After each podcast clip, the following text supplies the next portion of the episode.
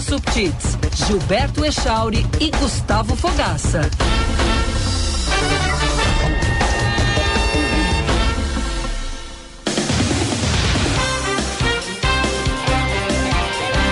Nove horas 26 minutos. Bom dia, bom dia, caro ouvinte da Band News FM. Estamos entrando no ar, Band News Porto Alegre. Vamos até às 11 horas da manhã, FM 99.3, aplicativos Band Rádios e Band Play, live no YouTube, canal Band RS. Abraço para Osíris Marins. Grande, Grande Osíris Marins. Invadiu o estúdio da Band News. Tá feliz, Osíris. livre. Tá feliz, tá feliz, né? Feliz, né? Mas ele botou. Qual foi o palpite que ele disse ali? Ele que disse botou? que o Fluminense ia ganhar 3x1. Ele queria perder dinheiro, né? É, queria. Isso O... foi estratégia, pra agora tá feliz com o empate. Por falar em palpite, acertei, né? Ó, o mouse aqui. O mouse da, da Bruna Subtits. Acertei o palpite, né? Acertei sem querer acertar, porque tava ganhando 2 a 1 um. Mas aí foi 2 a 2 Podia ter sido muito melhor. Que nem eu disse, né? É, mais cedo aqui. Se fechasse antes do jogo, dissesse pro Colorado, ó, vai ser 2 a 2 beleza. Ass- Assino embaixo, agora. Mas as circunstâncias, Gustavo Fogaça, as circunstâncias deixaram um gostinho amargo. Renê, segunda-feira, vai pegar no iFood ali. tá entregando bem. Entregou os dois gols pros caras. Entregou três, né? Porque fez o, o segundo. É, Ele entregou o- mais uma e não saiu o gol. o- o- não, teve o gol, do, o gol do Inter que foi criação dele também. Ele entregou é, um a favor justiça seja feita, né? Os dois gols do Inter Sim. partiram dos pés dele. Um ele cruzou e o Malo fez de cabeça e, Então ficou elas por elas. e né, no Gil? gol do Alan Patrick a bola passou pelo pé do René também. Bom dia, Gilberto Echauri. dia, Bom dia, Fabrini, que não está aqui com a gente. Bom dia, Bruna Subtits. Bom dia. Melhores ouvintes. É, foi um jogão, foi um jogão impressionante, um jogão lindo de assistir para quem se envolve emocionalmente. Um grande espetáculo, né? O Maracanã lotado. Quando o Maracanã fica lotado, é realmente assim uma coisa de. Assim, meio de- como a gente explica isso, o Maracanã tem É um essa templo áurea, do né? futebol, né? É, tem essa áurea maravilhosa, então com o jeito que, o- que o estádio fica lotado é muito lindo. E o Inter fez um jogo de quem quer ser campeão da Libertadores. É, agora o Inter é favorito, né? Então a gente vai conversar um pouquinho mais sobre isso Ah, não, mais não- tarde. Não, zica, não zica. no Pitaco do Gufo. Não, se o Inter não é favorito jogando no Beira Rio, onde é que ele vai ser? Vou dizer Giba? assim, ó, vou, vou tentar encontrar um ponto positivo em ter deixado o Fluminense empatar. É difícil, mas vou tentar. Claro que a, a vitória seria muito melhor do que foi o empate, mas a gente sabe como acontece a questão da postura do time. Se o Inter ganha ontem e entrar semana que vem no Beira-Rio para administrar um resultado, não ia entrar com a obrigação de fazer gol. Talvez o Fluminense que estaria na obli- a obrigação de fazer gol viesse muito para cima. E agora com o empate de ontem, semana que vem entra precisando fazer gol. Ou seja, talvez entre mais é, preocupado def- é, defensivamente, mas também querendo atacar mais. Então é isso, Gustavo. Estou tentando assim ver um, um- não que fosse que- entrar de salto alto se tivesse vencido. Não, ontem. entendi. É, é realmente a, pos- a postura anímica do. do Postura time. anímica, vai entrar precisando fazer gol. Vou fazer aquela pergunta assim de quem não acompanha futebol. Fazer gol não é sempre o objetivo. Nem Sim, sempre, nem não, sempre. Não, tem que ser. Pode ser um né? recurso de não estratégico, mas sempre é, E né? no mata-mata da, da Libertadores ou de outras competições, é a- o que vale é a soma dos dois resultados. Se o Inter tivesse vencido ontem por 2 a 1 poderia ser 0 a 0 semana que vem, que no- na, na, na soma ia valer a vitória do jogo do primeiro jogo. Ah, mas fazer gol é sempre bom, É, anima a torcida É, e, não, é. e tranquiliza o, o Gilberto Echauri. Diz, diz isso pros caras lá correndo atrás da bola. E, e Bruno tem aquela coisa, jogando na frente da torcida, né? No Beira Rio, a torcida vai empurrar, vai querer gol, então. Esperamos que sim. Vamos torcer pro tempo ajudar, né? Porque tava vendo aqui, E, eh, só, só desculpa também, quero. eu- certamente ele não, não tá escutando agora, não, mas eu queria mandar um beijão pro meu pai, que ontem foi dormir sem meio brigado comigo. Depois eu conto essa história pra vocês. no Pitaco do Gulfo, logo mais, a partir das 10h45. Abraço, senhor José Fugaça. Vamos, é, que nem eu ia dizer, torcer agora é pro clima ajudar, né? Porque parou de chover, até apareceu um sol hoje aqui em Porto Alegre e deve ficar. O, o tempo deve ficar seco até a metade da semana que vem. Certo? Pelo que eu vi ali, volta a chover na quarta-feira. Sim. Mas pode cair a água que cair quarta-feira, o Beira Rio vai estar lotado e a torcida vai empurrar o time. Participe da nossa programação, mande seu recado 51998730993. Band News Porto Alegre tem a força da erva mate Baldo, sabor intenso como a vida. Ela, por onde passou, cultivou intensos apaixonados. Chegou agora a sua hora de oferecer a intensidade da Baldo para os seus clientes, caro comerciante. Seja um revendedor da Baldo. Ofereça a erva mate que tem um sabor intenso como a vida. Também está com a gente a Durg Sindical, que traz a hora certa, 9h31. Em 45 anos de existência, a Durg Sindical participa ativamente das lutas sociais, em especial na defesa da educação pública, dos direitos dos professores e demais trabalhadores da educação. A construção política do sindicalismo do amanhã é indispensável para a reafirmação da grandeza e soberania nacional num país que garanta inclusão social. A formulação de soluções é papel da categoria docente e, por conseguinte, da ADURGS. A ADURGS sindical há 45 anos lutando pela educação e democracia no Brasil. Esse é o recado dos nossos parceiros da ADURGS. PUC, conheça os cursos de idiomas da PUC. São mais de 10 idiomas do nível básico ao avançado. Crie novas conexões com o mundo. Faça um teste de nivelamento gratuito em pucrs.br. BR. Breton Porto Alegre, 56 anos de tradição e inovação. Mobiliário que reflete o seu estilo. Carbono negativo, nossa responsabilidade. Passa ali na Quintino Bocaiúva 818. Tem Breton Porto Alegre também no Pontal Shopping. E Sebrae, tá querendo abrir teu negócio? A gente te dá o passo a passo. Quer começar a lucrar mais? A gente tem muitas dicas para ti. Mas se o que tu precisa é vender online, é claro que a gente te apoia da abertura do MEI até o perfil ideal nas redes sociais, o Sebrae é para ti. Então acesse sebraeprati.com.br e saiba como podemos te apoiar agora. Seu caminho. Vamos para o trânsito. Josh Bittencourt tem as informações daqui a pouquinho. Então a gente vai com a previsão do tempo primeiro.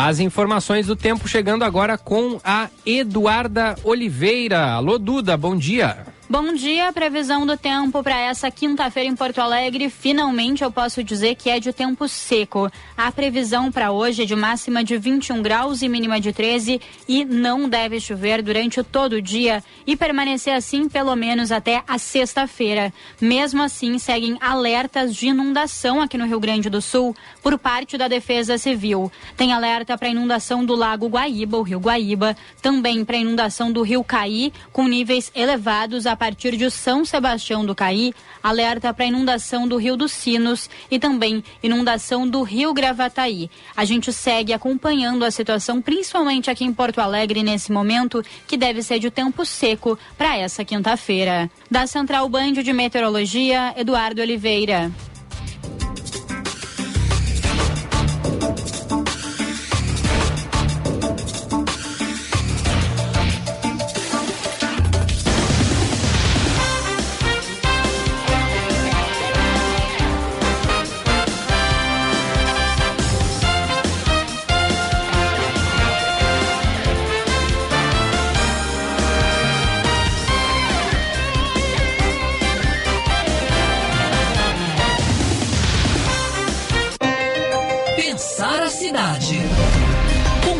Subtits.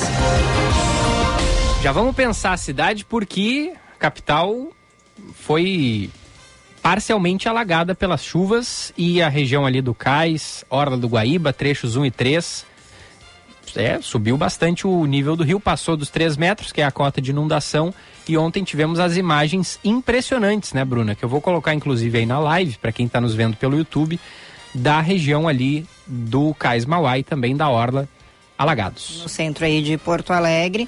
Uh, já desvirtuei aqui o, a, a, programação, por isso a gente estava conversando um pouco para trazer esse assunto já de cara, porque eh, interessa, sem dúvida, né? Ontem foi colocado em xeque a existência do muro da Mauá, ele que é tão questionado, é muito criticado por pessoas que apontam ele como um vilão da falta de uh, atração de vitalidade daquele trecho ali da Avenida Mauá e também do uso e ocupação que se quer fazer dos armazéns do Cais Mauá. Lembrando que há uma proposta do governo de, do estado de concessão daquela área toda para a iniciativa privada gerenciar os armazéns, eles que de, devem ser mantidos uh, na sua estrutura uh, atual por serem patrimônios tombados, então eles têm, uh, têm essa obrigação, prerrogativa de mantê-los como estão mas esse mesmo edital aí de concessão do governo do estado prevê a retirada, pelo menos parcial, do Muro da Mauá.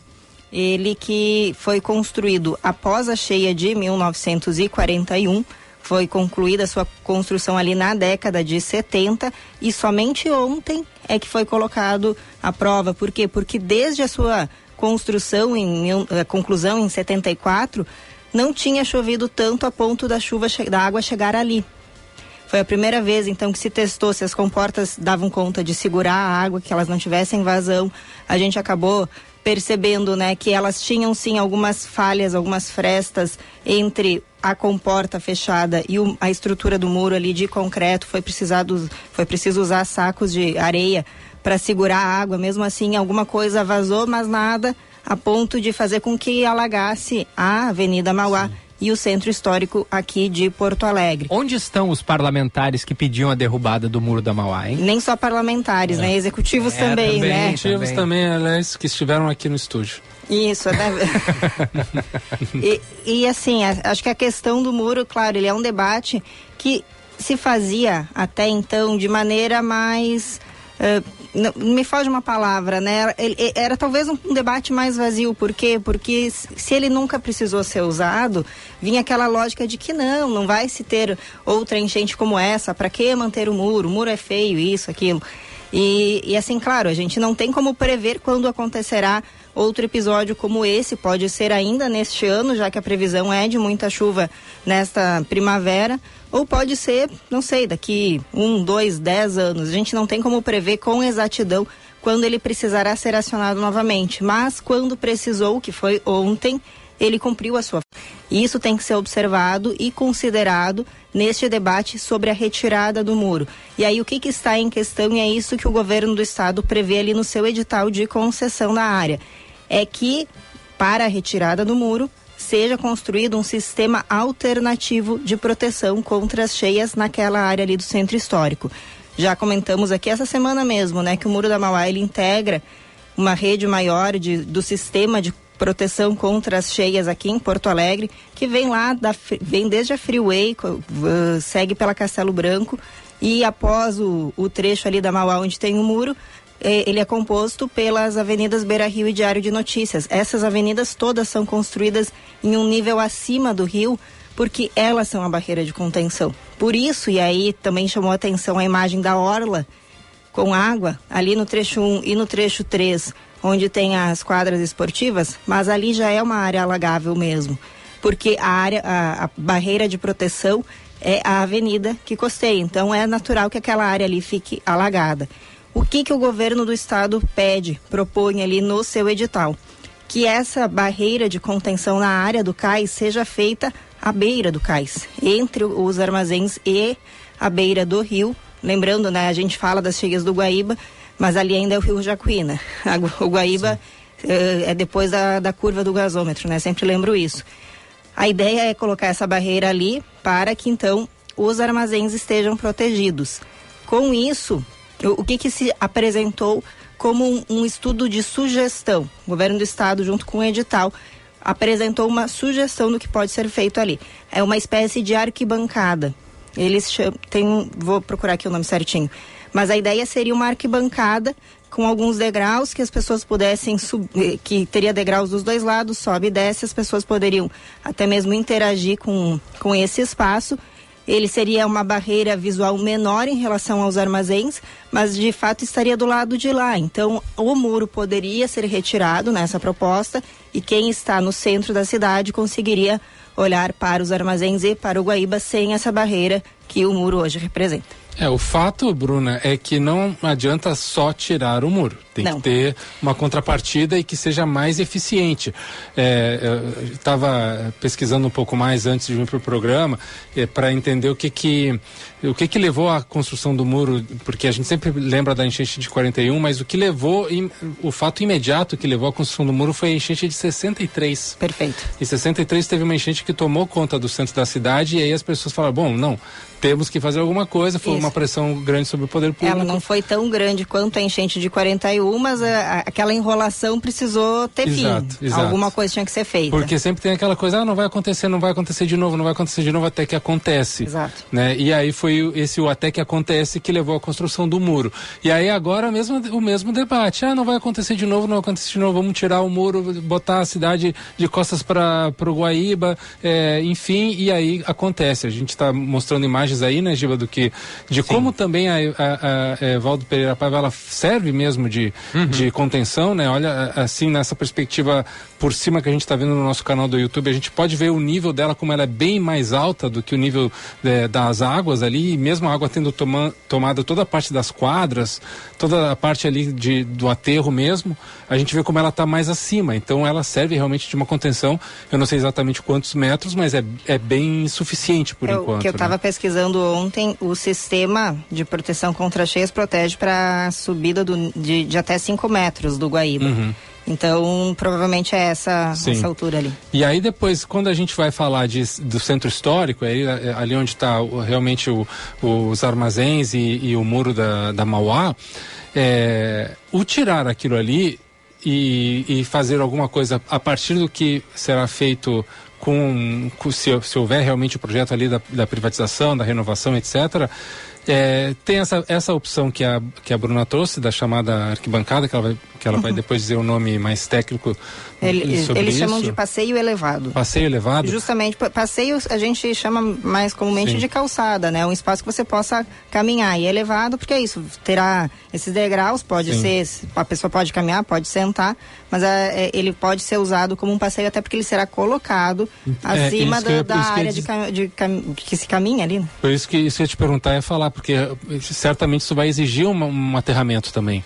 Vai exigir uma invasão um pouquinho acima, por- porque aonde, ele, aonde termina ali, o, a não ser que faça exatamente Eles- aonde termina isso. o, o cais ali. A né? ideia é fazer não onde termina, pelo contrário, entre a beira e o cais, e algum um debate já levantado é justamente a o- vai se perder aquele calçamento histórico, né? As pedras Uhum, ali isso, colocadas. Que, poxa, é tão bonito É aquilo ali. bonito e até eu, eu preciso confirmar se é ou não tombado também, né? Uhum. Mas ali tem um. Se perde, perderia visualmente aquele calçamento. Sim, pois é.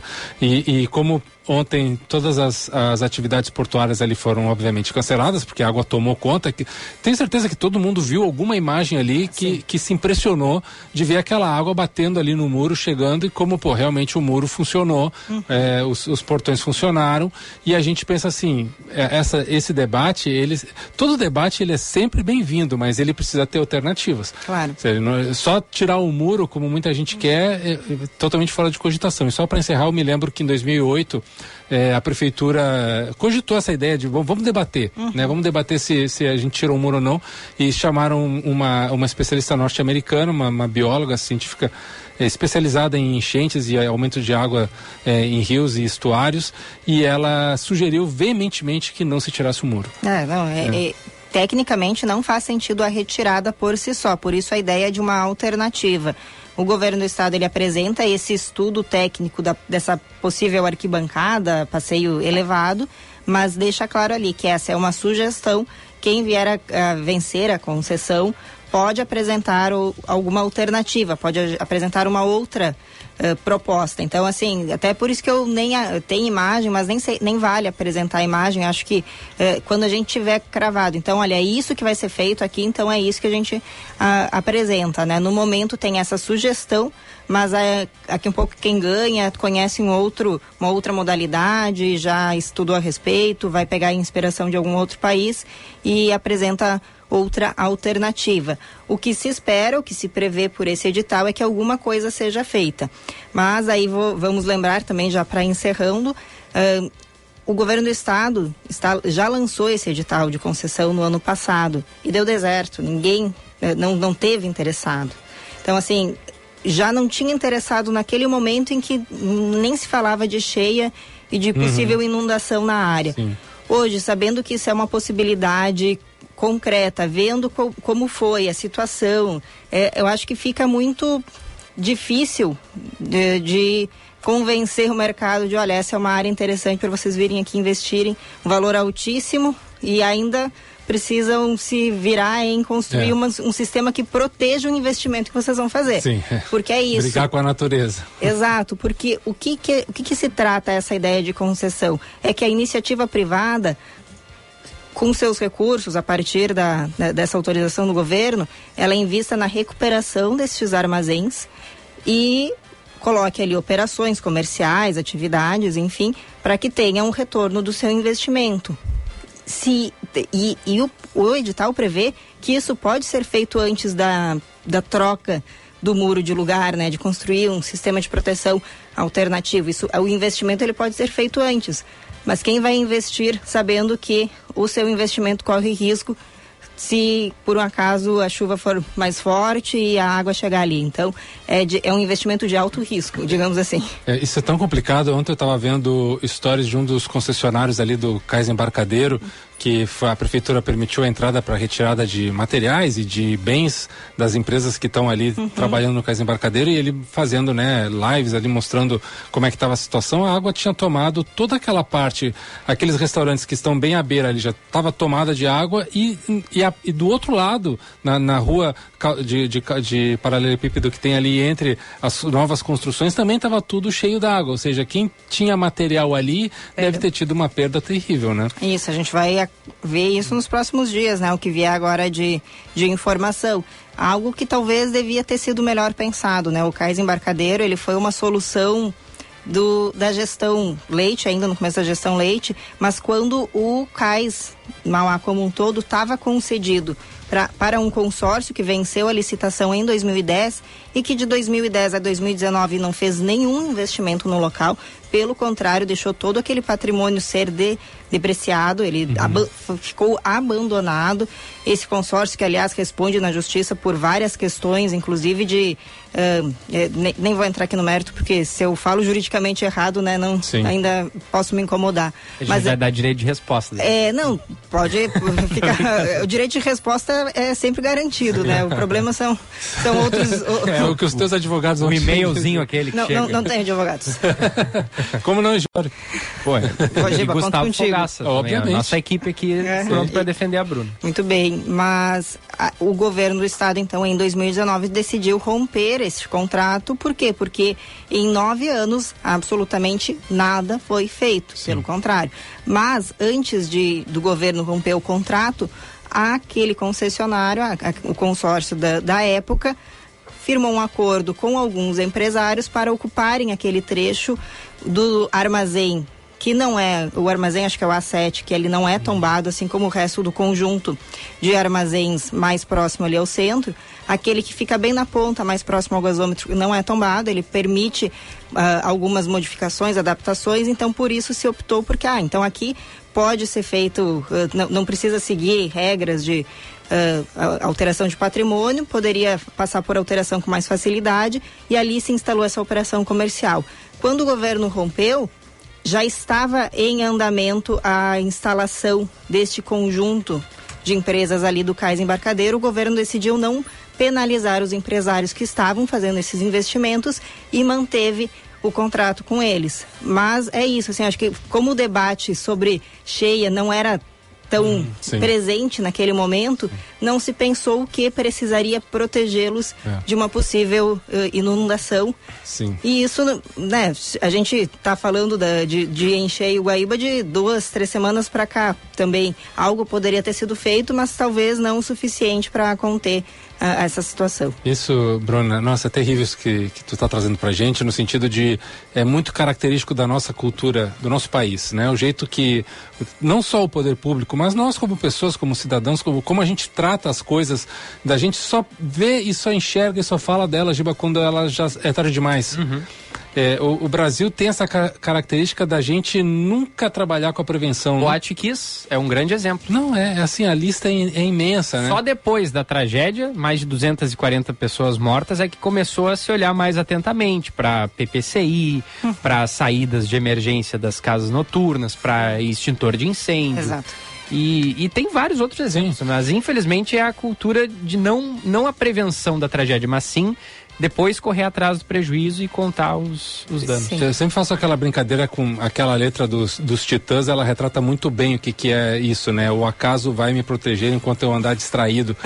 Paremos de andar distraídos, meus queridos. Vamos prestar atenção no que vem, está na nossa frente, nosso olhar antes das coisas acontecerem. É tão bom quando as coisas acontecem e fala assim, pô, estava preparado para isso. Uhum, né? E falta muito isso para o Brasil ainda. Sim, a gente tem falado aí nesses últimos dias de mitigação dos impactos, que seria então, olha, aconteceu isso, como é que a gente resolve, mas não se fala da prevenção, a gente precisa prevenir. ia falar. Bem deu, na hora. Deu... Eu ia dizer que nós estamos mostrando aí na live no YouTube a situação da Orla de Ipanema hoje. Vídeo é de hoje Abaixou pela manhã, água. feito pelo nosso colega Sérgio Stock. Ele passou por lá e fez essas imagens pra gente. Dá pra ver que a água esteve aqui sim, nessa, é. nessa uhum. região da areia e também na, na, na via mesmo, via, né? sim. Até o outro lado da rua e dá pra ver as marcas do lixo, dos galhos que a água levou. Mas já baixou bastante, né? Já, tá, já tem gente caminhando, fazendo sua corrida por ali. Então é uma, uma, uma melhora né, nesse cenário. Giba. Inclusive o, o, nível ali no Cais Mauá também já baixou, né? Ontem chegou a 13,18. A... a segunda maior desde. Foi maior que a de 63 Três. que o Gufo nos trouxe, né? E, e Giba e Bruna, ontem mesmo, é, nas redes sociais, aí só fazer uma pesquisa, muita gente mostrando imagens ali da, da, de Ipanema e daquela parte ali. E realmente, a, não só a água tomou a via, como havia ondas assim. Ondas, exatamente. Ondas eh, com, por causa da ventania e tudo mais, que parecia assim, um mar revolto, assim, né? Uhum. Dava até medo aquela situação de ver, pô, realmente a água está muito revolta e, tá, e, e, ela parecia que ela ia invadir mais ainda a cidade. Mas claro, foi acomodando, certamente também mudou a direção do vento e a escoação para a Lagoa dos Patos começou a fluir um pouquinho mais. E aí, claro, sem as chuvas a, a água foi diminuindo, mas ontem estava realmente assustador. Tava vendo aqui no Twitter do Seik, arroba Seik underline Poa, que é o Centro Integrado de Coordenação de Serviços, é isso, Com, né, Bruno? De comando. É? comando é? de ser, tá escrito aqui na página deles, tá, Centro não, Integrado de Coordenação vai por ti, de Vai por ti. Mas é o Seik que faz esse monitoramento e havia ontem, é, hoje pela manhã eu estava buscando atualizar, a última medição tinha sido feita ontem à noite, dava conta de 3 metros e 5 ali no cais. Eles publicaram agora, 14 minutos atrás, que a medição ali no cais Mauá está em 2,87. Então já está abaixo Sim. da cota de inundação, ou seja, a água não está mais invadindo ali os armazéns do cais, pelo menos mas está na cota de alerta, estar. né? Está na cota de alerta, certamente. O prefeito Sebastião Melo disse que as comportas devem permanecer fechadas aí pelos próximos dias, porque não é só a chuva que parou de cair. O, o, Guaíba recebe águas de outros rios, né? Perfeito. E, e, o vento também faz com que haja o represamento. Se é vento sul, a água tem dificuldade de escoar para a Lagoa dos Patos. Então essa é a situação de momento. Mas que bom que está baixando 2,87 já. Cota de é, ainda é a cota de alerta, como disse o Gulfo, que é de 2,5. Ou seja, baixou de 2,5, aí fica a situação mais tranquila. E também muito interessante, ó, sei que publicou ali, vou até botar na live, o vídeo da situação de momento da região da Orla do Guaíba. Olha ali, ó. Ainda bastante alagada, mas. Mas já recuou bastante. É, recuou bastante, ó. É, a, a, parte do, do deckzinho aquele de madeira já já já tá sem água. Uhum. Já tem pessoas caminhando, fazendo sua, seu passeio ali com cachorros e tudo mais. E aos poucos vai voltando à normalidade. Ainda muito sujo, né? Olha ali, ó, Sim, como tá sujo. Ó. Muitos detritos, né? Muitos galhos, muita muita muita lama. Situação de hoje pela manhã, da, às 9h17 da manhã.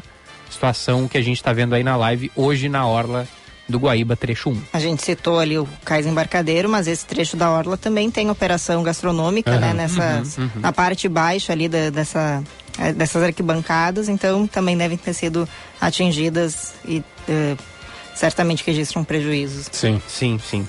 Bom, ontem tivemos o encontro entre o governador Eduardo Leite e o presidente Luiz Inácio Lula da Silva.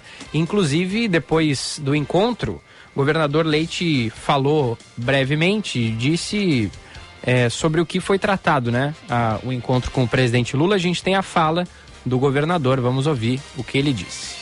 Sobre a reconstrução, falamos sobre especialmente as medidas de retomada econômica daquelas regiões mais afetadas, que foram devastados os municípios. O presidente assinou uma medida provisória que trata especialmente sobre as operações creditícias, né? o crédito com subsídios do Tesouro para subsidiar juros e assim ajudar as empresas, especialmente dos municípios em situação de calamidade. A gente apontou para eles justamente algumas necessidades de garantir que todos os portes de empresas sejam atendidos os trabalhadores né, não podem perder os seus empregos e as empresas não têm faturamento para poder pagar esses trabalhadores. Então é importante que a gente use aqueles recursos que a lei disponibiliza, e o presidente se mostra sensível.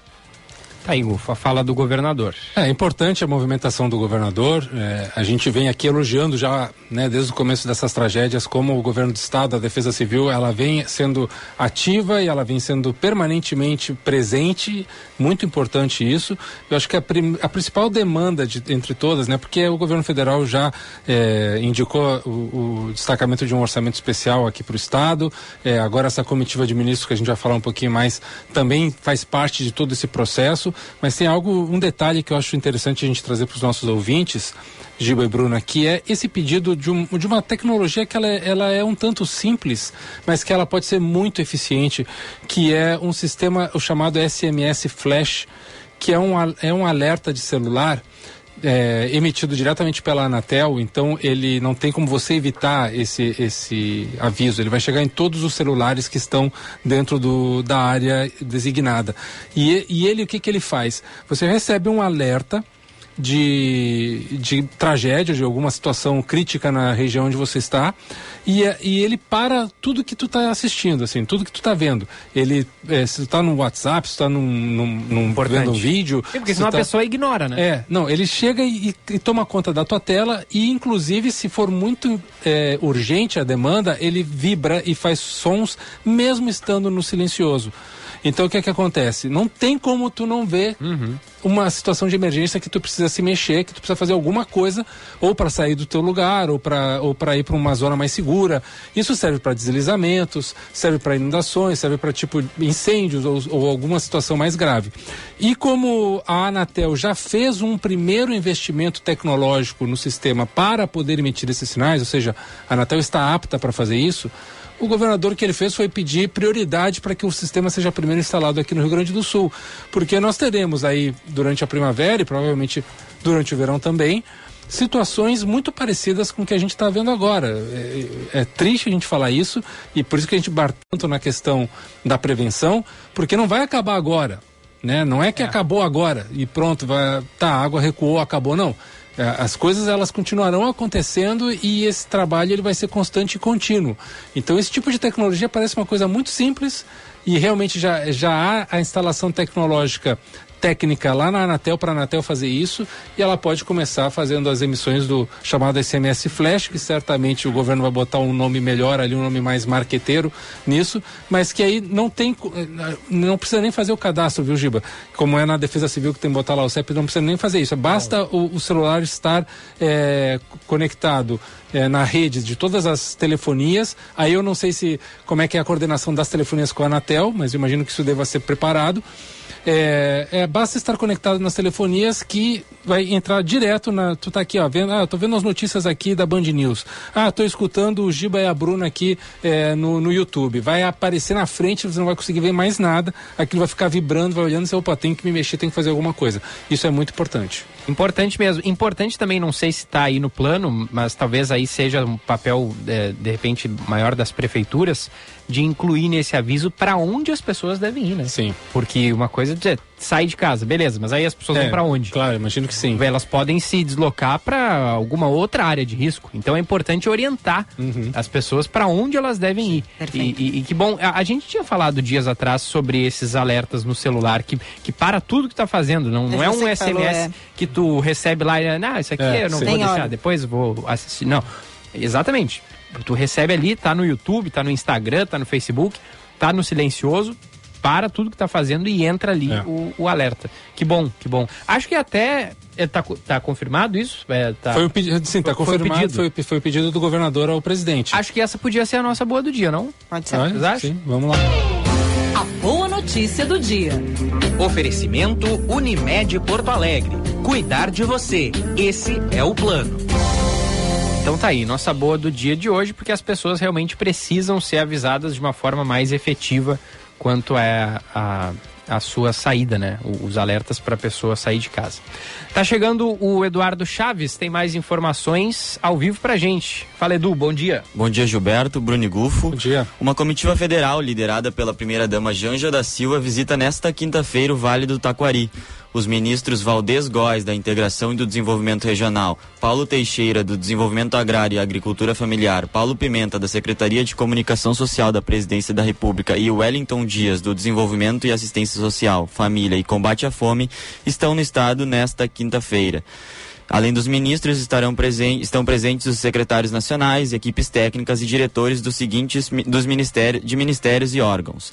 Vamos ouvir, Gilberto, um trecho do ministro Valdez Góes que comenta sobre a visita, então, dos eh, integrantes do governo federal. Iremos em mais uma missão em assistência humanitária e apoio às atividades econômicas à população do Rio Grande do Sul, que já sofreu esse ano estiagem. Mais de 350 municípios foram assistidos pelo governo do presidente Lula e agora está no terceiro ciclone, desafiador, mas que a mobilização do governo federal, junto com o governo estadual e municípios, tem conseguido amenizar o sofrimento da população. Os representantes já sobrevoaram o Lago Guaíba e uma reunião sobre medidas de crédito abriu a agenda agora há pouco. O primeiro encontro estava marcado para acontecer às 9 horas e 30 minutos em Lajeado. A próxima será sobre educação, saúde e assistência social, também em Lajeado, na Univates, Universidade Univates. É, durante a visita serão anunciadas então novas medidas que irão se somar já ao anúncio feito pelo presidente Lula de mais de 700 milhões de reais destinados à população e aos municípios mais atingidos. E o prefeito de Mussum, Matheus Trojan, disse que entregará um ofício à comitiva nesta quinta-feira. A solicitação será de subsídios às empresas do município afetadas pelo ciclone. A proposta serve para garantir trabalho à população da cidade, bem como recuperação econômica dos mesmos, Gilberto. É, muito se falou também, né, sobre a não vinda do presidente Lula ao Rio Grande do Sul. Naquela primeira vez com foco lá no Vale do Taquari, veio o vice Geraldo Alckmin. Lula estava em viagem e dessa vez Lula não vem porque vai passar por uma cirurgia amanhã, né, para tratar as suas dores no quadril. E aí eu pergunto para vocês, é, não seria o mais adequado vir o vice Geraldo Alckmin de novo? Vocês- o que vocês acharam da vinda da primeira dama Janja? Assim, é, a, a primeira vin- não vinda do Lula a gente criticou devidamente, né? Por simbolicamente era importante ele ter aparecido aqui, mas em nenhum momento foi recusado nenhum tipo de ajuda, de atenção. É, foi já declarado um orçamento interessante e realmente importante para a reconstrução da- de tudo que aconteceu ali no Vale do Taquari. É, o vice-presidente Geraldo Alckmin esteve presente aqui. Eu gosto sempre de lembrar que a gente vota na chapa presidente e vice-presidente.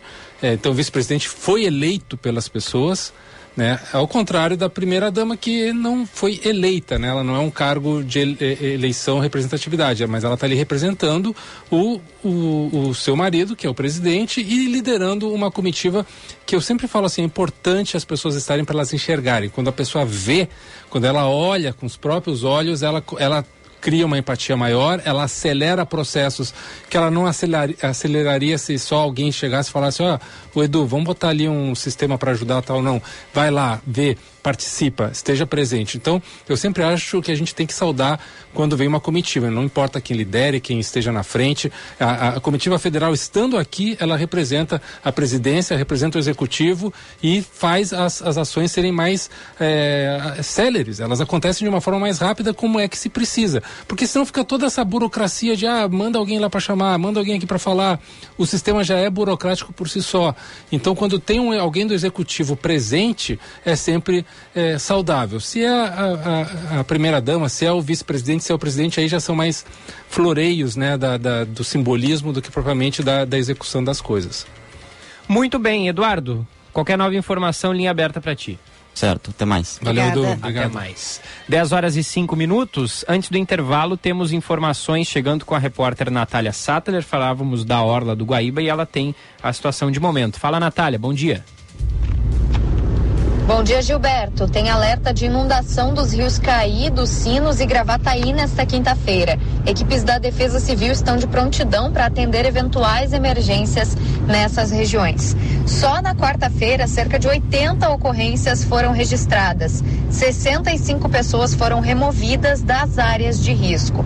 Ao todo, 166 pessoas estão acolhidas em abrigos provisórios.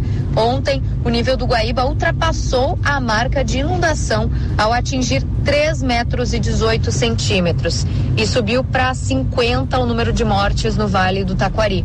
Oito pessoas seguem desaparecidas no Rio Grande do Sul. Valeu, valeu, Natália, que ao longo da programação da Band News FM volta com mais informações. Vamos pro intervalo? Vamos lá. Vamos lá. O que, que temos hoje na nossa Hoje trilha? temos essa aqui, ó.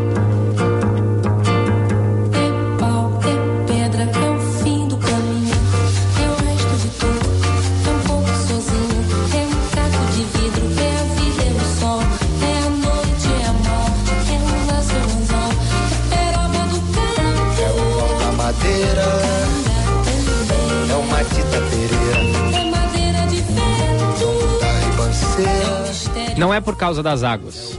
De setembro. É, até porque a música fala sobre as águas de março, né? É, documentário que tá em cartaz nos cinemas, Elis e Tom. Tinha que ser. Tinha, só tinha de ser com você. Revelando imagens inéditas da gravação desse álbum, lá de 1974, que foi gravado em Los Angeles, Gustavo Fogaça. Sim. Porque o Tom morava em Los Angeles Sim. naquela época. E eu fui ver ontem esse filme. Conta cinema. pra gente. Tava pensando assim, preciso parar de pensar no jogo do Inter. Aí, tarde, fui ao cinema ver o Elise Tom. Cara, que documentário espetacular. É. Muito bom. Mostra que. É, e explica, na verdade, por que que muitas vezes grandes artistas é, não, não se reúnem. Porque eles são grandes demais para ocupar o mesmo Sim. espaço. São duas, eram duas personalidades fortíssimas, a Elise e o Tom, e eram distintas musicalmente, assim. E, e foi- foram sessões até um pouco tensas, Uhum. porque é, o, o- o Tom às vezes queria de um jeito, a Elise queria de outro, aí o Tom pensava em ser o arranjador, e aí chegou, chegaram alguns músicos junto com a Elise lá em Los Angeles, e aí ela queria que fosse os músicos dela, o Tom queria fazer, meio que tomar as rédeas, então mostra isso e, e revela essas imagens, e conta também sobre a história dos dois, vale muito a pena. Elise e Tom, só tinha de ser com você, tá nos cinemas, documentário sobre esse disco, Elise e Tom, de 1974. Dirigido por. Por, pela. Putz, cara. Não, é, não, não temos ali Não um- tá, deve estar aqui, né? É que eu não, não, não li. na ver. ficha técnica. Aqui, ó. tá. é, Roberto Oliveira e Tom e, João e. John Azul. Tob Azulay. Muito bem. Não sei se é assim. Tu conhece esse? Não. Não? Então vamos pro intervalo. Já voltamos. Band News Porto Alegre. É o fim, é um resto, é um pouco, Sozinho.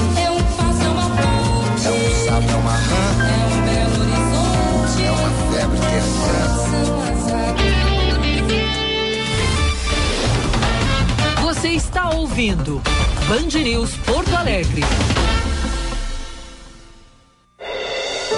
Agiliza Saúde veio para ampliar o acesso a consultas e exames que já estavam agendados na Prefeitura de Porto Alegre. Se você está aguardando, não perca a sua vez.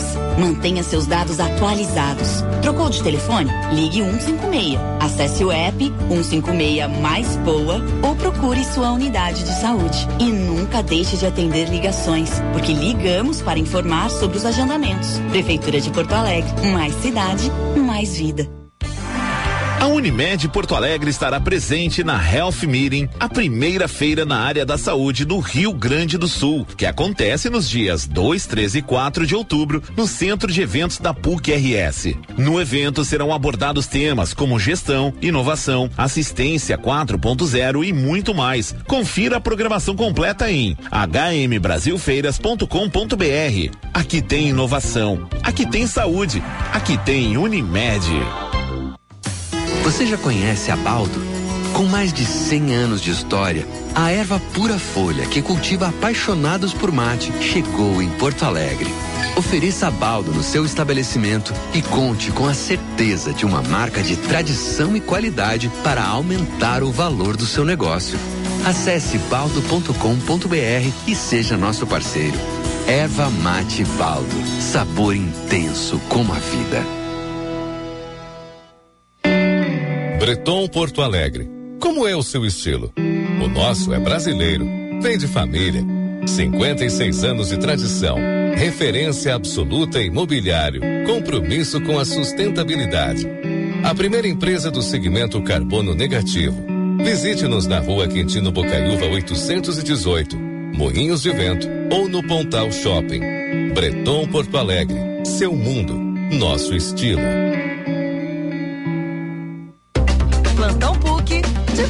Notícias. 35 empresas são beneficiadas através da agência experiencial da Escola de Negócios da PUC, um núcleo articulador entre alunos, organizações e sociedade. Para promover o ensino baseado na imersão prática e contínua, os estudantes desenvolvem projetos com soluções para as empresas participantes, fortalecendo tanto o mercado quanto a prática profissional. Há 75 anos, impacto real na sua vida e no mundo. Saiba mais em pucrs.br/impacto.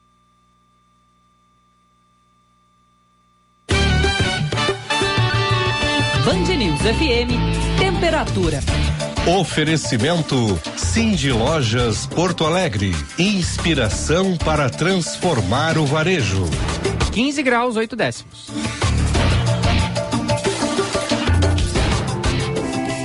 Com você e o Cindy Lojas Porto Alegre, o 12 de outubro pode se tornar um dia das crianças fantástico. Um momento único para reviver sonhos e pensar em tudo que queríamos ser quando éramos pequenos. Conte com a nossa rede de lojistas para encontrar o presente ideal e garantir um dia que as crianças jamais vão esquecer. Nossos pequenos heróis agradecem. Cindy Lojas Porto Alegre, a melhor solução para o teu negócio.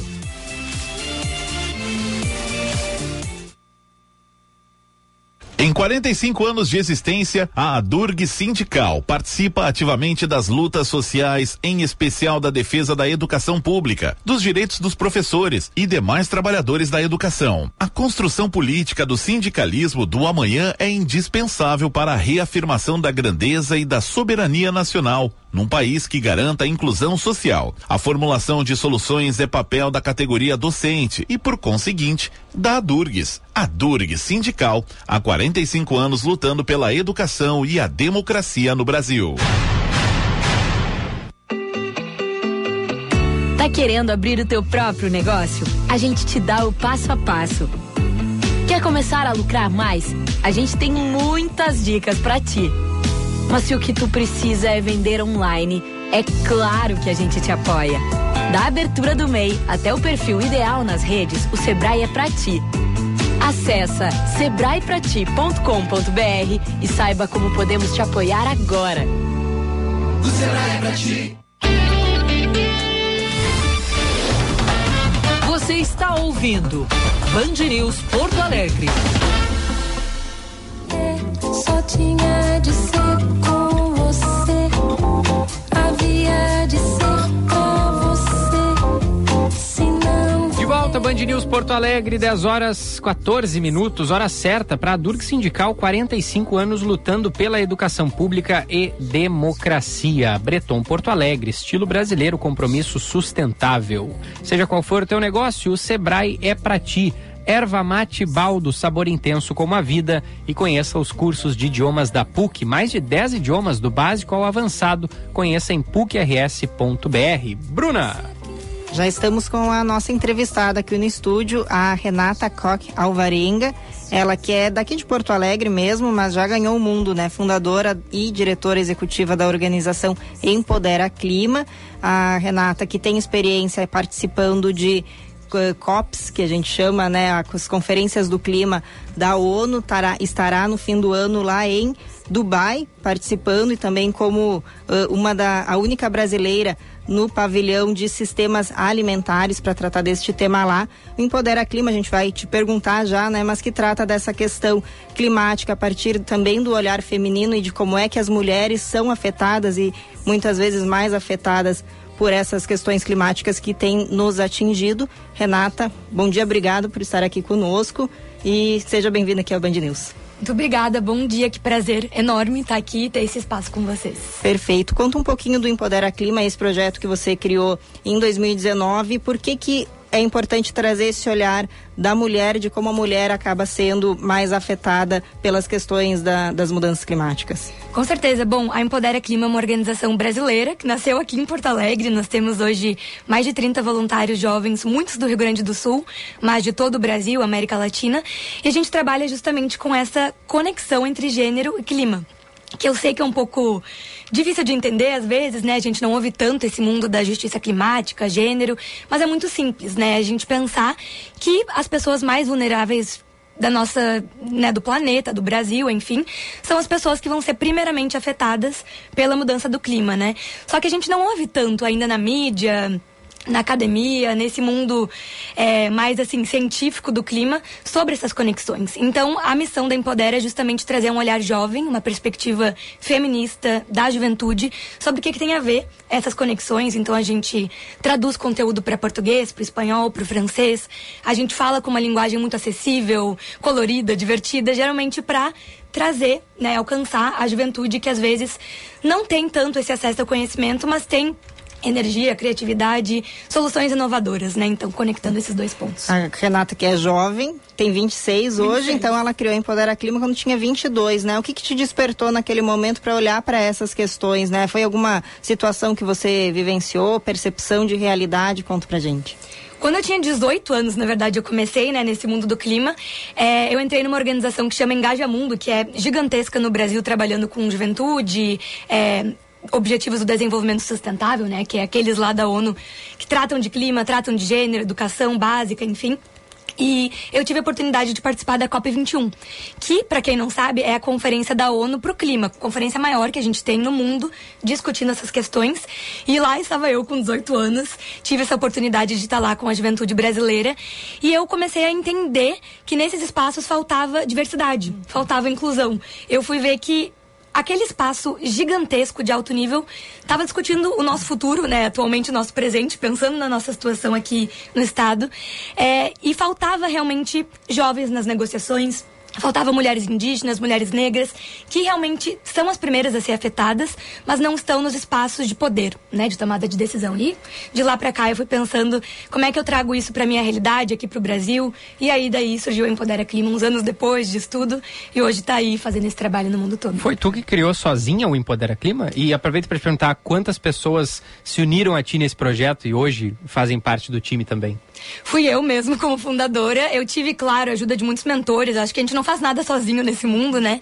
É, mas hoje em dia a gente tem mais ou menos 30 jovens de diversas regiões do Brasil, muitos daqui, acho que por, por eu ser daqui também, é, trouxe esse interesse, mas veio justamente com essa oportunidade dos jovens se verem nesses espaços, né? Eu também posso estar na ONU, também posso ir para essas conferências gigantescas, sei lá, lá em Paris, Dubai esse ano, e realmente cresceu muito porque Falta, eu acho, projetos que falam dessa conexão muito especificamente, mas ainda com o olhar da juventude, né? Vamos falar disso de uma maneira realmente divertida, interessante. A gente fala muito de tropicalizar essas discussões, né? Vamos trazer para a realidade do nosso país, da América Latina, né?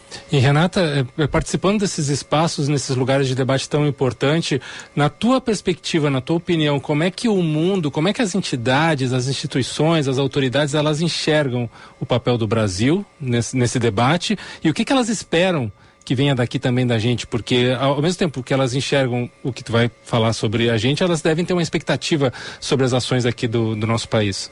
Com certeza, o Brasil é importantíssimo, né? Não só a gente tem a maior parte do território da Amazônia, né? Então, pensando é, no papel da Amazônia nesse processo todo da gente lutar contra a crise climática, esse é um primeiro ponto.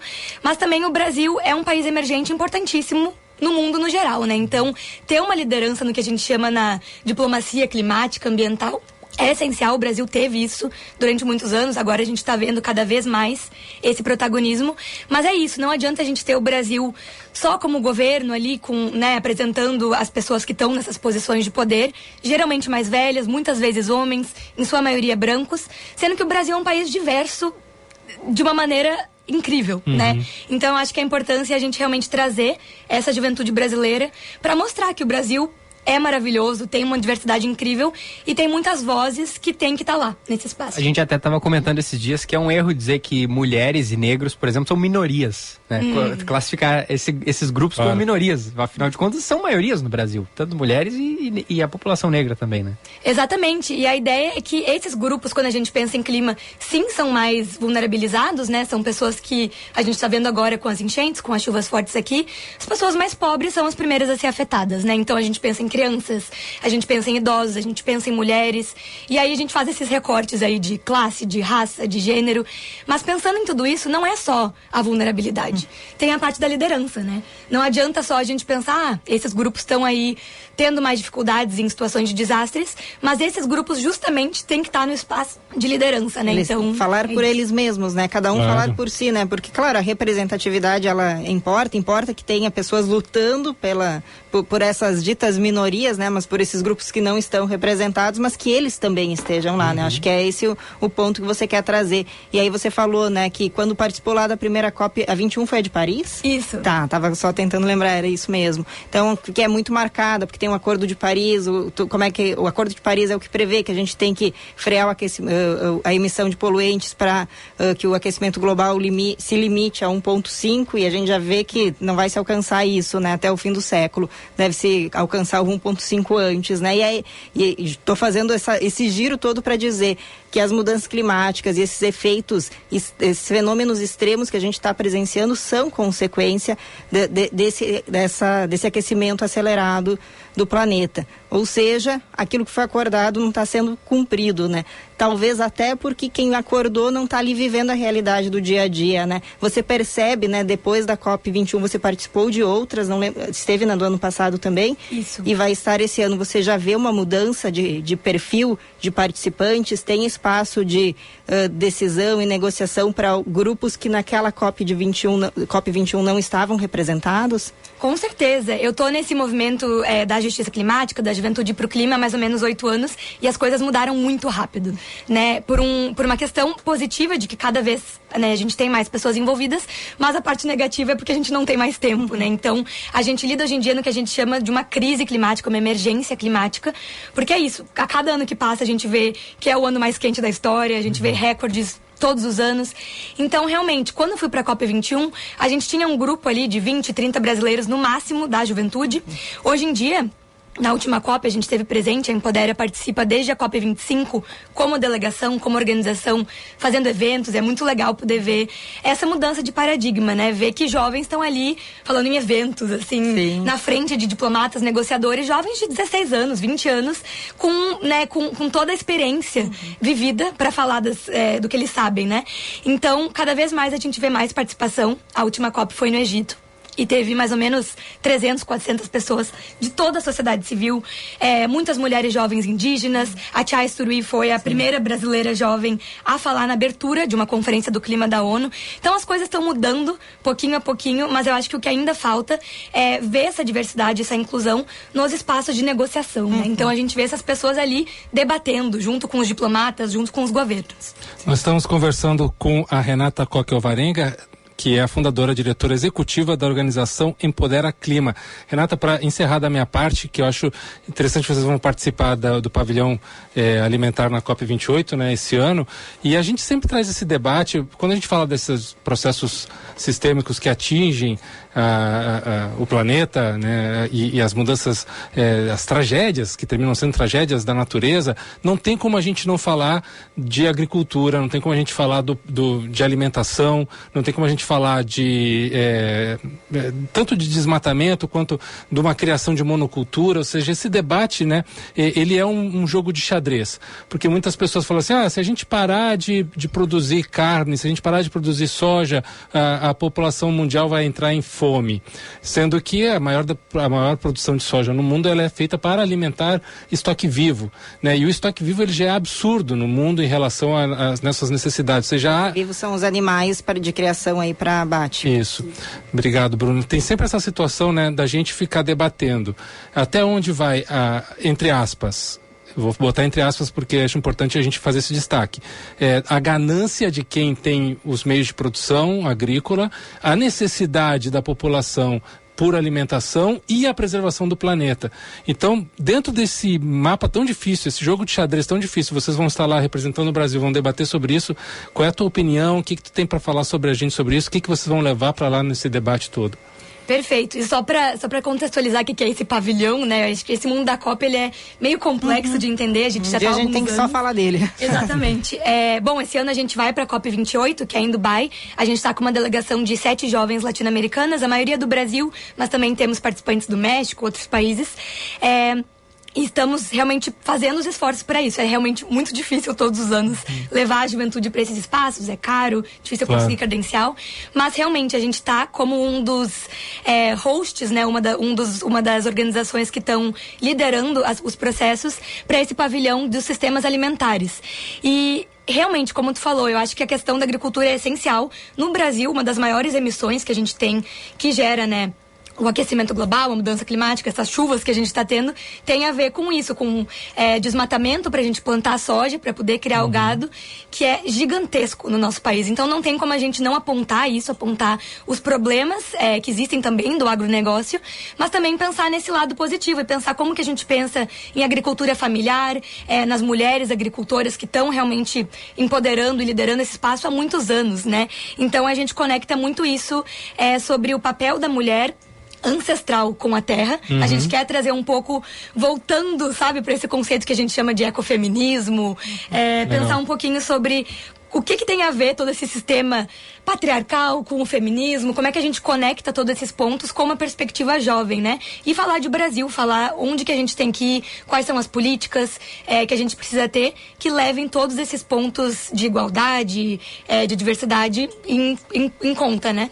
Porque, é, como tu bem colocaste, né, o Brasil ele é fundamental nesse debate. Exato. Né? Tanto em questão de desmatamento, quanto em questão de plantação de soja e também de criação de gado. Né? Imagino que vocês vão levar esse- também essa experiência para esse.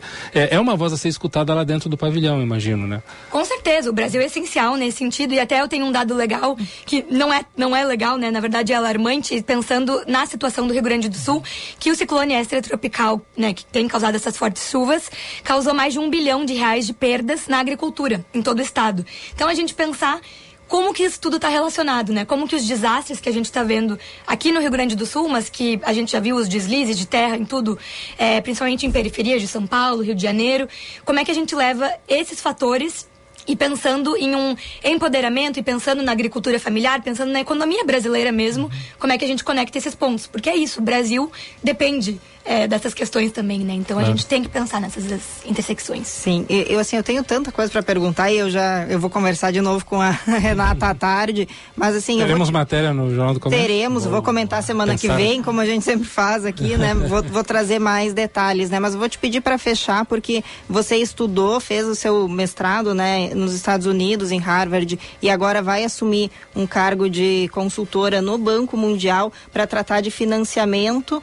Ah, de, pai- de países, projetos em países ah, da América Latina e Caribe, voltada para a questão climática. Vou te dar o desafio de resumir bem rapidinho qual é a- o, o que, que isso significa? Significa que o, o mercado financeiro internacional está entendendo que as mudanças climáticas sim impactam na economia, como você acabou de nos trazer esse dado, e que a gente precisa olhar a partir de agora em como resolver isso, em como não só mitigar depois que aconteceu, mas prevenir, evitar que se aconteça, porque isso abala a economia mundial, né? Dá essa ideia, mas conta se é isso mesmo. É exatamente isso, essa ideia de que a gente não pode mais tratar do assunto da questão climática é, individualmente, né? Assim, o setor privado, ou só os governos, ou só a sociedade civil.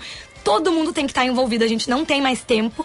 E esse mundo das finanças climáticas nada mais é de como a gente vai pagar por tudo isso, né? E existe uma injustiça climática que a gente chama entre os países mais ricos, como os Estados Unidos, como vários países da Europa, que há muitos anos estão ali criando indústrias, emitindo muito gás carbônico na atmosfera, mas agora se desenvolveram tão bem economicamente e a gente aqui do que a gente chama de sul global, né? Os países em desenvolvimento, estamos tentando ali nos desenvolver, principalmente na América Latina, na África, na Ásia.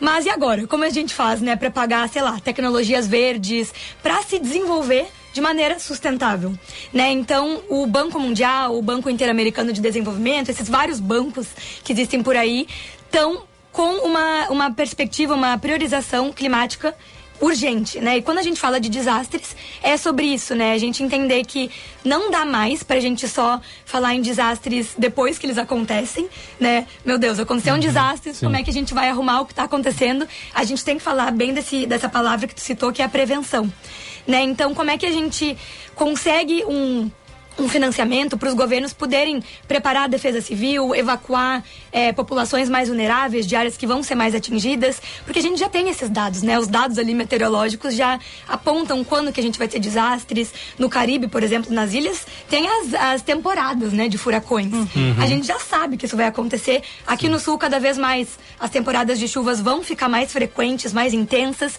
Como é que a gente consegue esse dinheiro dos bancos que têm essas possibilidades para a gente se preparar cada vez mais e gerar menos danos, né?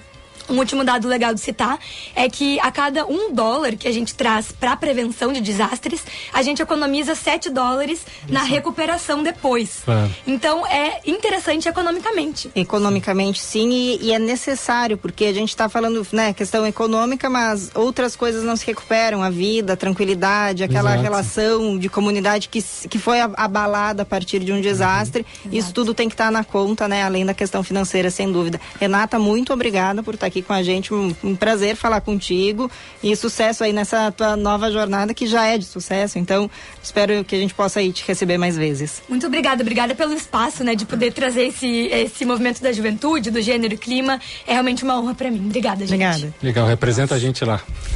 10 e 31 antes do intervalo tem o trânsito. Seu caminho. Quem atualiza é o Josh Bittencourt. Fala, Josh, bom dia. Bom dia, boa quinta-feira para todos aqui na Band News. Movimento complicado ainda nos acessos à capital pela Zona Norte, na Cis Brasil, para quem vai pegar pela Freeway, e também na saída de Cachoeirinha pela Avenida Flores da Cunha, com trânsito complicado desde o começo da manhã. Lembrando que na Freeway tem as obras com estreitamento de pista, o que acaba também afetando o trânsito entre Gravataí e Porto Alegre. Os acessos pela região do aeroporto, pela Castelo Branco também congestionados e na BR-116 o trecho de São Leopoldo com fluxo muito lento ainda, próximo à ponte sobre o Rio dos Sinos nos dois sentidos. O Vale do Taquari está precisando de ajuda, principalmente materiais de limpeza, higiene e artigos escolares. E você também deve até um dos pontos de coleta hoje mesmo.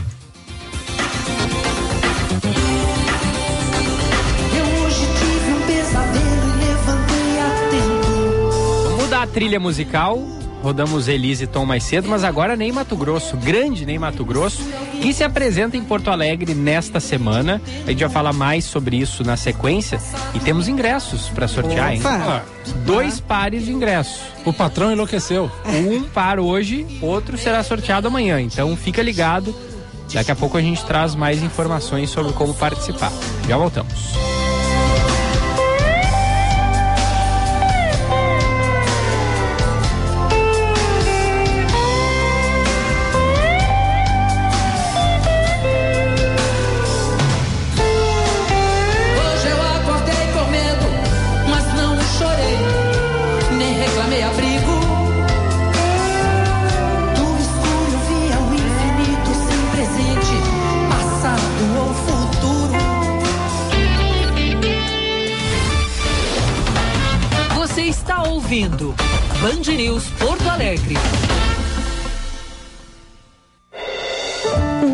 Agiliza Saúde veio para ampliar o acesso a consultas e exames que já estavam agendados na Prefeitura de Porto Alegre. Se você está aguardando, não perca sua vez.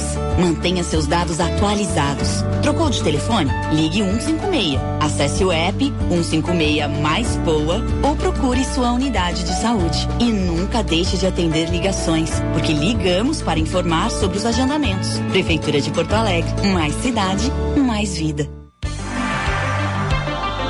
Unimed Porto Alegre tem muito mais para cuidar da sua empresa. Aqui tem a maior rede de cuidados médicos do sul do país e tem liderança de mercado nas regiões metropolitana, Centro-Sul e Litoral Norte. Aqui tem planos com cobertura nacional e tem a comodidade dos núcleos Unifácil para os seus colaboradores. Venha ter mais com a Unimed. Ligue 51 3316 5000 ou acesse unimedpoa.com.br. Breton Porto Alegre. Como é o seu estilo? O nosso é brasileiro. Vem de família. 56 anos de tradição. Referência absoluta em imobiliário. Compromisso com a sustentabilidade. A primeira empresa do segmento carbono negativo. Visite-nos na rua Quintino Bocaiúva 818, Moinhos de Vento ou no Pontal Shopping. Breton Porto Alegre. Seu mundo. Nosso estilo.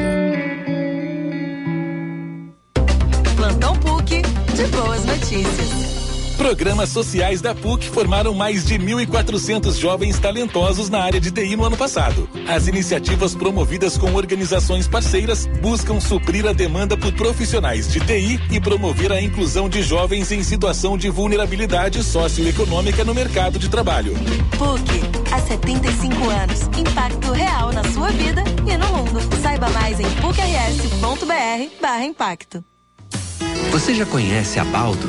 Com mais de 100 anos de história, a erva pura folha que cultiva apaixonados por mate chegou em Porto Alegre. Ofereça a Baldo no seu estabelecimento e conte com a certeza de uma marca de tradição e qualidade para aumentar o valor do seu negócio. Acesse baldo.com.br e seja nosso parceiro. Erva Mate Baldo. Sabor intenso como a vida. Agiliza Saúde veio para ampliar o acesso a consultas e exames que já estavam agendados na Prefeitura de Porto Alegre. Se você está aguardando, não perca a sua vez.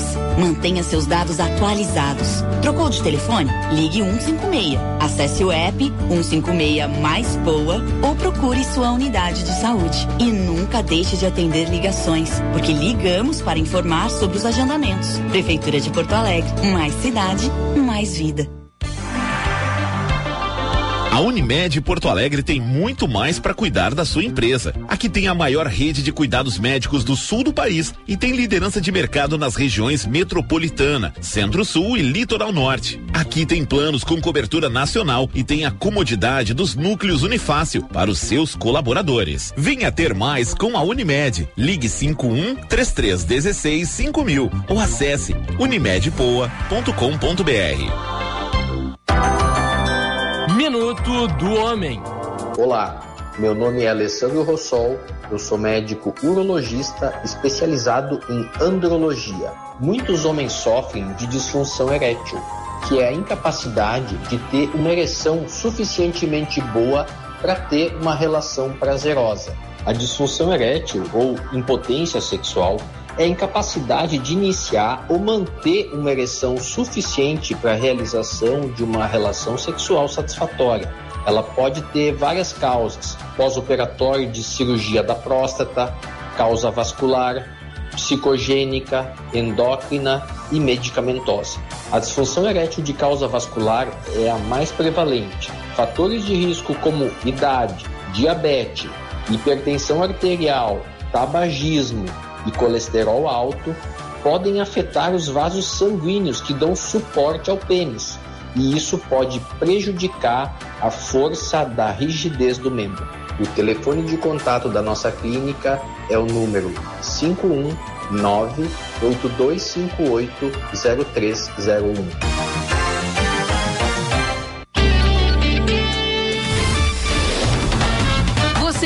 Ouvindo Band News Porto Alegre.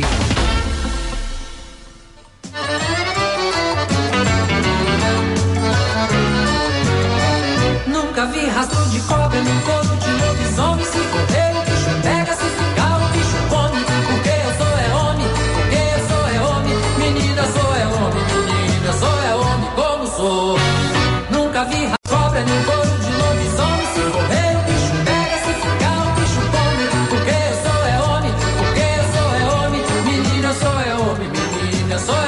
como? De volta, Band News Porto Alegre. Ouvindo Ney Mato Grosso, hein? Tem show dele, é amanhã, né? Vou conferir. É amanhã, aqui. é amanhã sim. É o que dizem. É, porque nós vamos sortear um par de ingressos hoje e outro amanhã. Ou ele faz dois shows, como fez o Djavan. Eu acho que são os dois passada, shows amanhã e a gente tá aí chamando a audiência para hoje e amanhã. Tá, muito bem. Então se liga que daqui a pouquinho tem ingresso sorteado aqui na Band News pro Ney Mato Grosso, que se apresenta no Araújo Viana. E só um destaque, Giba, Por né, a, a banda que acompanha. né, Não, o Ney é um craque da música popular brasileira. Não tenho o que falar do Ney, né? O Ney é maravilhoso. Agora, a banda que está com ele é uma banda assim de ases da música, tá? Só eu vou, eu vou dizer três nomes só aqui.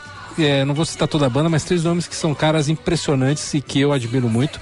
Sasha Amba- Ambach, que é o produtor e toca teclados na banda, é um excelentíssimo produtor, tecladista de primeira linha. O Dunga, que é um baixista histórico da música popular brasileira, gravou Chico Buarque, gravou com um monte de gente. O Dunga é um craque do- das quatro cordas, né, das- das- do instrumento mais grave. E o capitão do Tetra. Não é esse Dunga? Não é esse. E o Marco Suzano, gente, Marco Suzano é, é hoje já, já faz algum tempo, o principal e nome e mais famoso e mais inovador percussionista é, da música brasileira já, eu tô falando já há uns 20, 30 anos, né?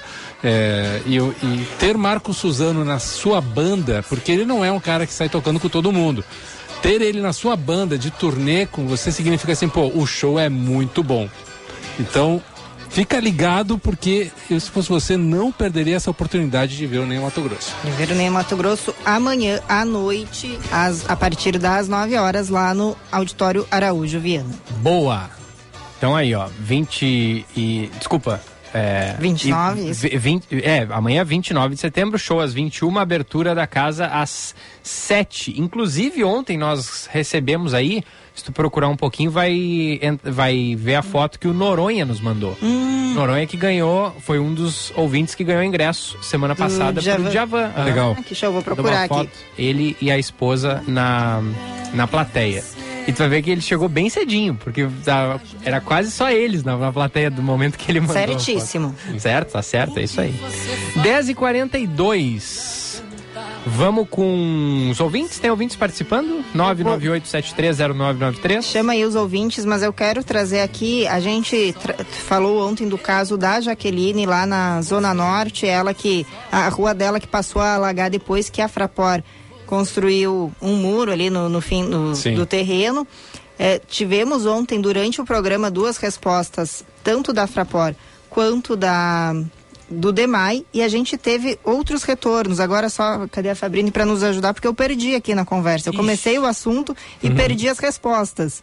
Mas vou trazer aqui, então, acho que na sequência. Tá, gente- deixa- Vou trazer aqui um serviço antes e na sequência trago essas respostas. O Tá serviço é que a eleição do Conselho Tutelar, que a gente comentou ontem, né, que acontece no domingo em todo o país, o governo municipal aqui em Porto Alegre conseguiu então negociar para que em Porto Alegre ela seja parcial. Uma das regiões não realizará as, as eleições justamente ali na área, na região das ilhas, Zona Norte, a mais afetada pelas chuvas. Então essa será realizada em outra data. Deixa eu ver aqui se a gente já tem a informação da data, mas então mantida a eleição do Conselho Tutelar no domingo, como eh, já informado, né, para todo o país. Somente aí nessa região, na Zona Norte, é que a data será eh, diferente das demais. Muito bem, deixa eu botar aqui na live ó, um vídeo que eu recebi hoje pela manhã da minha querida irmãzinha, Renata Echauri, beijo pra ela. Beijo, Tá Renata. na live aí, ó. Ela mandou. Ela que fez essa, esse vídeo. É, ali na Voluntários da Pátria, em Nossa. frente a Ferramentas Gerais. Esse vídeo ela fez ontem, tá? Sim. Mas ela disse que passou hoje pela manhã e tá a mesma situação, jorrando água bastante ali. Sim. É um bueiro, né? Bueiro, Provavelmente.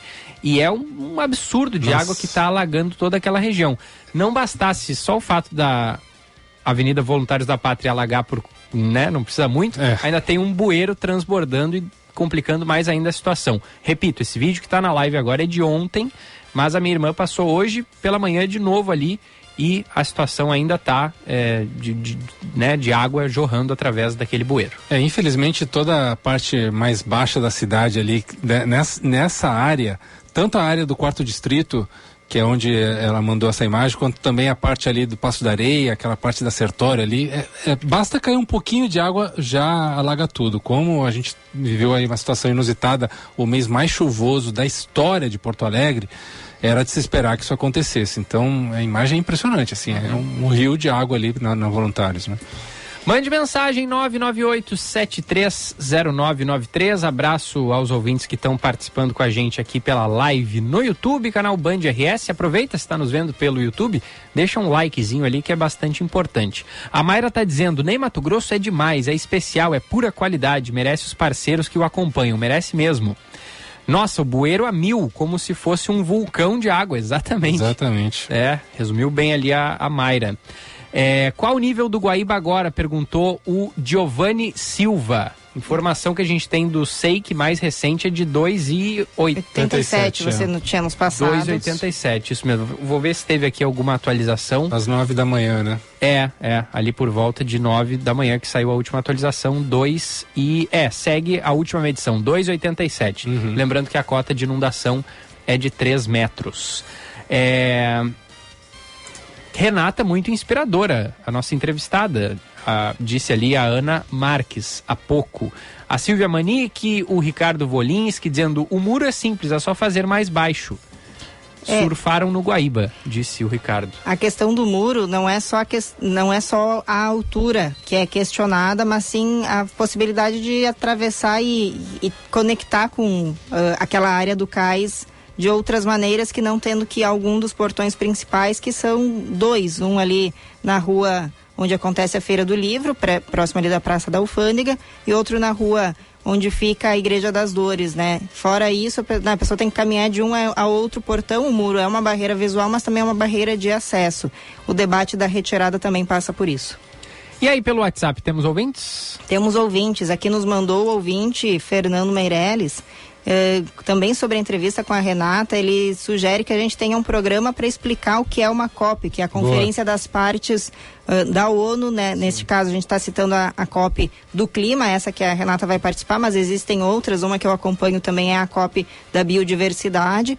E aí ele conta que participou de três COPs e o evento é gigantesco. Fazer parte da delegação brasileira não significa fazer parte dos debates dos delegados, que tem um outro espaço reservado. Há uma série de eventos paralelos importantes e interessantes, mas que não são necessariamente espaços de decisão. E que o evento Sim. é curto em termos de tempo, mas a preparação ocorre ao longo do ano todo. O evento em si é a oportunidade da assinatura de novos compromissos entre países e que esses países também façam essa cobrança junto à, iniciativa privada, né? Isso já sou eu fazendo o adendo. Fernando, quem sabe é você, a pessoa que vem nos explicar o que é a COP, né? Vamos ficar Sim. em contato. Eu até, até, quero trazer uma breve experiência pessoal, não minha, mas da, da senhora, minha mãe, é, sempre me perguntou, ah, como é que tu morou em tantos lugares, viajou em tantos lugares? A minha mãe é diplomata, né? Foi funcionária das Nações Unidas e da OEA, da Organização dos Estados Americanos, muito tempo e, e sempre participou de eventos e situações como essas na, é, na área de antropologia, na, a, através da Unesco, que era o, o, órgão que ela representava. E é muito difícil, esse, assim, a gente vê muitas pessoas com muitas boas ideias, com muitas situações e soluções importantes. Muitas soluções já foram trazidas à mesa aí nos últimos 50 anos para vários assuntos pertinentes da humanidade, mas o passo desse debate, dessa para quem toma as decisões nos governos, nos executivos, é, assim, é, mesmo que eles estejam na mesma mesa, é, são quilômetros de distância. É muito difícil. É óbvio que esses debates eles precisam existir, eles são fundamentais. É, eles cada vez mais é, o holofote fica muito em cima disso, mas é muito frustrante também para quem está lá intermediando. E eu imagino que tanto a Renata quanto o nosso ouvinte, pessoas que estiveram lá que participaram e, e, e, e chegam cheio de gás, cheio de energia todo o processo político é, institucional para as coisas acontecerem é outro esquema. Claro, não dá para desistir, não dá para parar, não dá para deixar de fazer essas coisas, mas tem que ter essa consciência de que eh, são processos muito complicados, né? Eu vou só fechar aqui, porque eu comecei falando da, da resposta do DEMAI e da Frapor para o caso lá da Zona Norte. A Frapor mandou uma resposta dizendo que esclarece novamente que a água acumulada naquela região da Rua Polar é proveniente da cidade e não do aeroporto e que, portanto, que a responsabilidade primária por conduzir essa água é, da, é do DEMAI. Dessa forma, são necessárias melhorias na rede pluvial da região. Como já informado, as bacias do aeroporto possuem um sistema de comportas para proteger o bairro Nova Floresta. E o DEMAI disse que estamos analisando em conjunto uma solução definitiva para o local. Assim como no- isso é o caso de ontem, o, o ouvinte Alexandre Stein nos manda aí um bom dia, melhor equipe. Ele que mora na Zona Sul, no bairro Lajeado, loteamento Sol de Porto Alegre. E mais uma vez ficamos à mercê da boa vontade da CE Equatorial. Estamos sem luz há três dias e a falta de competência e capacidade técnica da Equatorial não permite que eles consigam simplesmente ligar um fusível em um poste que foi danificado. A gente vai verificar essa situação. Alexandre, obrigado pelo contato. A gente vai agora para as informações da dupla Grenal e fica ligado porque depois da- dos boletins do Lucas Dias e do Leonardo Sonda vai ter o Pitaco do Gufo. Depois do Pitaco do Gufo tem o sorteio de um par de ingressos para o show do Ney Mato Grosso amanhã, nove da noite, no Araújo Viana. Então fica ligado. É aquele mesmo esquema, né? Mandar o nome Assim que eu disser, valendo. é, então já anota aí o nosso WhatsApp, se você que não tem ainda, 51998730993. No momento que a Bruna disser valendo, você manda o seu nome completo e aí é aquela coisa, né? Ela vai dizer É valendo e acabou. O primeiro que chegar, É, ganha. Hoje um chegar, par ganha. de ingressos. E amanhã outro. Futebol. Oferecimento Super Alto BR. Única concessionária Ford em Porto Alegre e Pelotas. Internacional sai do Maracanã com o empate em 2 a 2 E agora tudo fica para o Beira Rio semana que vem. Destaque do Colorado com Lucas Dias, direto do Rio de Janeiro. Na sequência, o Grêmio com Leonardo Sonda. O Internacional que na noite da última quarta-feira ficou no empate aqui no Rio de Janeiro, no estádio do Maracanã, com a equipe do Fluminense em 2 a 2 saiu perdendo. O Fluminense teve o Samuel Xavier expulso na reta final da primeira etapa. O Inter empatou com o Gomalo, virou com o Alan Patrick na segunda etapa e na reta final do jogo levou com um a mais um gol numa bola parada do artilheiro Herman Cano. O Inter fica no empate então no jogo de ida das semifinais da Libertadores, decide tudo no estádio Beira-Rio na próxima quarta-feira, dia 4, com 50 mil torcedores, ruas de fogo aí, ah, vai estar tudo a favor do Internacional. Bom, esse empate do Inter com um a mais e tendo virado a partida durante o jogo contra o Fluminense foi visto com bons olhos pelo departamento de futebol, também pelos jogadores e pela comissão técnica. O, treinador Eduardo Cudê deixou claro isso, que sim, fica um gostinho amargo. O mercado também falou na zona mista, um gostinho amargo por estar com um a mais, ter virado o jogo, ter jogado melhor que o Fluminense, principalmente na segunda etapa, tem esse gostinho amargo.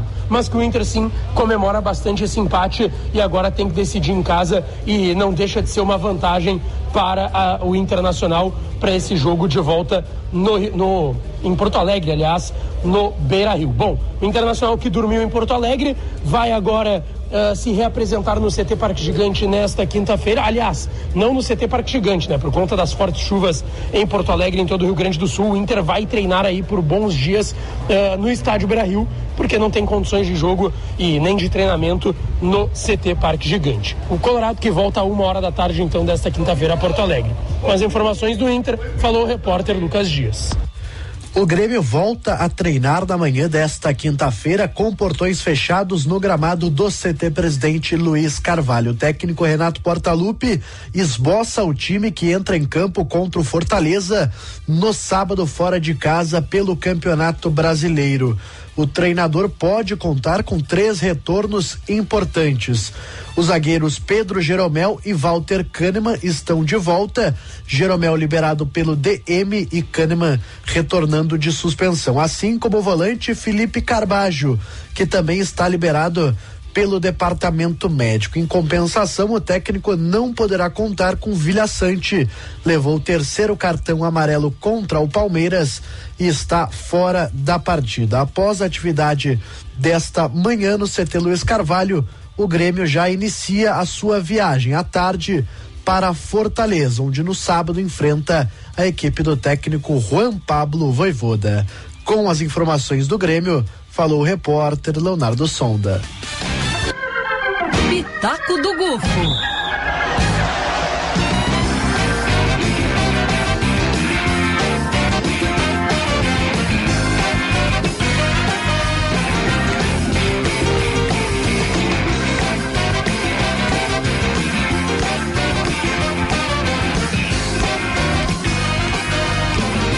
Oh yeah! Momento, que momento! Esse é Gibraltar, na hora certa. Torcedor colorado, eu sei que tá com um pouquinho de satisfação, né? Acordou com aquela coisinha, hum, mas é, é um dia para comemorar, gente, um dia para estar feliz. O Inter não só voltou vivo, voltou com um empate robusto do Rio de Janeiro, mas mostrou ser um time extremamente capaz, competente, competitivo, dono do jogo, assim, dono das ações da partida. É claro que o Fluminense tentou muitas vezes eh, pegar as rédeas da partida, eh, impor o seu modelo de jogo, trabalhar a favor do impulso da torcida. A torcida do Fluminense foi muito bem até certo momento, depois ela deu uma apagada, mas no momento que ela precisou aparecer no começo, ela apareceu, mas o Inter em nenhum momento se abalou. Inclusive, depois do primeiro gol do Fluminense, que eu pensava, bom, vamos ver como é que o Inter reage a partir desse primeiro gol. O Inter não parecia abalado com estar atrás no placar, jogando na casa do adversário numa semifinal de Libertadores. Estava atacando mais que o Fluminense, inclusive. Sim, eh, voltou a tomar as rédeas da partida, né, Giba? Então, eh, o que que eu acho que a gente precisa enxergar desse jogo, já projetando o jogo da volta? O Inter, eh, o que nós falamos ontem, o Inter é um time maduro, é um time competente que entendeu as ideias do seu treinador e as executa de uma forma muito inteligente, com muita precisão, com muita dedicação. Todo mundo, assim, principalmente o Ener Valencia, né? O Ener Valencia ele disputou todas as bolas em todas as, eh, as áreas do campo e sempre com aquela intenção de puxar o time para frente, que é importante num centroavante, ele fazia aquela referência lá de puxar, de se posicionar, de encontrar. Claro, ele perdeu alguns lances ali criticáveis, né? Aquela pisada na bola no, no Felipe Melo, na pequena área. Ele tinha que ter chutado. Ele né? tinha que ter chutado Mas acho que o ali. goleiro saiu bem. Mas mesmo assim, Giba, chuta em É, cima, do, mete a bola com o goleiro tudo pra dentro do gol, cria um, um- um escanteio. Eu É, quase rasguei uma almofada naquele momento. é, é, era de se entender que ele quis servir o. é, Acho que era, era o Alan Patrick ou o Maurício, não me lembro. Era quem- o- o. O Wanderson. Não me lembro. Alguém estava chegando ali, ele tentou servir o companheiro, mas é, foi um passe errado, terminou desperdiçando o lance. Mas no, no frigir dos ovos, no total, assim, eu só vejo coisas positivas. Inclusive as falhas do René, que foram comprometedoras. é, todo jogador tem direito a errar em algum momento. Ele errou muito, é verdade também. Mas é, mesmo errando muito, ele faz parte dessa engrenagem. Ele trabalhou com a bola bem, os gols do Inter passaram por ele também. É, é, não tem como o- agora o Cudê chegar assim, ah, jogou mal, eu vou te tirar do time. Não, ao contrário, era de sustentar, de incentivar e falar, não, esse é meu lateral titular pro jogo da volta. E então, para projetando já o jogo de quarta-feira que vem, o Internacional precisa somente repetir o que fez agora com a eficiência de não deixar o Fluminense fazer os seus gols, porque se for para os pênaltis, mesmo o Rocher sendo um cara de extrema confiança, eu preferiria resolver antes, assim, Giba e Bruna. Sim. É, não ir certeza. para os pênaltis, né? Ganhar no tempo normal. A Bruna até falou no começo do, do nosso programa assim, tá, mas e aí, a, a- e a intenção de fazer gol sempre, ela não está presente? Nesse jogo ela tem que estar, assim, o Inter tem que entrar e fazer, não, quero resolver logo, quero fazer esse gol logo e que o Fluminense corra atrás. O Fluminense que tenha que buscar o resultado na volta, porque na frente da sua torcida, no Beira-Rio, a gente sabe que o Inter tem uma postura diferente. A torcida vai embalar, a torcida vai apoiar desde o primeiro minuto. É, o Inter tem que aproveitar essa energia para resolver o jogo logo e evitar ir para os pênaltis. E aí sim esperar quem vai resolver de Palmeiras e Boca, que jogam hoje, para ver quem enfrenta na final. Mas o Inter está preparadíssimo, o Inter tem tudo para chegar na final da Libertadores e é sim o favorito nesse jogo da volta contra o Fluminense.